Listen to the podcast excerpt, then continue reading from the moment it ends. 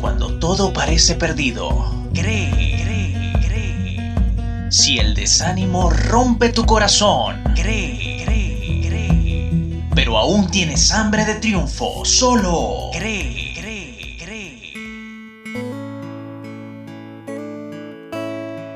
Muchos se preguntarán, si existen tantos templos de diferentes religiones, con creencias opuestas hoy en día, ¿estará Dios en todos ellos o únicamente en algunos? ¿Habitará realmente el Altísimo en edificios hechos por manos humanas?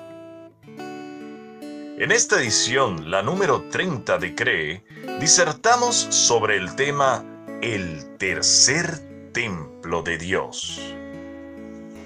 Soy Agustín Marcano presentador de este podcast, hecho con amor para todo aquel que tenga hambre y sed de la verdad, bajo la dirección del Padre de Gloria. Cree en el Señor Jesús y serás salvo tú y tu casa. Para empezar, recordemos la historia de cómo se construyó el primer templo en Israel. El rey David reposaba en su palacio, pero mientras pensaba en su comodidad, meditó en el contraste entre su gloria y la del tabernáculo o santuario donde se hacían los sacrificios. Este era una sencilla tienda desarmable que había sido construida en los días de Moisés. Entonces vino palabra de Dios a él a través del profeta Natán diciéndole, y en todo cuanto he andado con todos los hijos de Israel, ¿he hablado yo palabra alguna de las tribus de Israel a quien haya mandado apacentar a mi pueblo de Israel, diciendo, ¿por qué no me habéis edificado casa de cedro? Segunda de Samuel, capítulo 7, versículo 7. Es decir, el primer templo fue construido gracias a la iniciativa del rey David, no de una orden directa de Dios, pues él nunca pidió que le construyesen un templo. El Altísimo le concedió tal deseo a David a través de su hijo Salomón. En la deportación a Babilonia, cientos de años después, este templo fue destruido. Luego de setenta años de cautiverio, se levantó el segundo templo, el cual fue de más gloria que el primero, en el sentido de que fue visitado por el Mesías.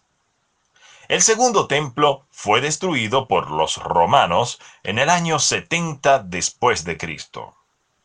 Y entonces, ¿cuál es el tercer templo? Cree, cree, cree. En primer lugar, repasamos un principio en las escrituras. El Creador no habita en templos hechos por manos humanas. Hechos capítulo 17, versículo 24. Con la venida de Jesús, el que bautiza con el Espíritu Santo, en esta nueva dispensación, se dio a conocer la luz sobre los adoradores genuinos, a quienes busca el Padre, en espíritu y en verdad. En varias ocasiones, el Señor Jesús se refirió a su cuerpo como un templo. El apóstol Pablo dice que el cuerpo del creyente es el templo del Espíritu Santo. En conclusión, el tercer templo es el cuerpo del hombre en quien habita el Espíritu Santo, disponible para todo aquel que cree desde el derramamiento de este consolador en el Pentecostés. A Dios se le adora desde adentro del corazón en espíritu. La unidad entre Dios y el hombre se obtiene al unirse el espíritu de Dios con el del hombre. Primera de Corintios capítulo 6 versículo 17. Por lo tanto, no vayas a ningún templo a buscar a Dios, pues allí no lo conseguirás. Sé tú el templo de su espíritu para que esté siempre contigo dentro de ti. Xavier Rodríguez estuvo en la edición del sonido. Jill Lee en la locución en off, bajo la producción y libreto de Hombre, Hambre, Nombre. La bendición del Todopoderoso repose sobre ti, hoy y siempre.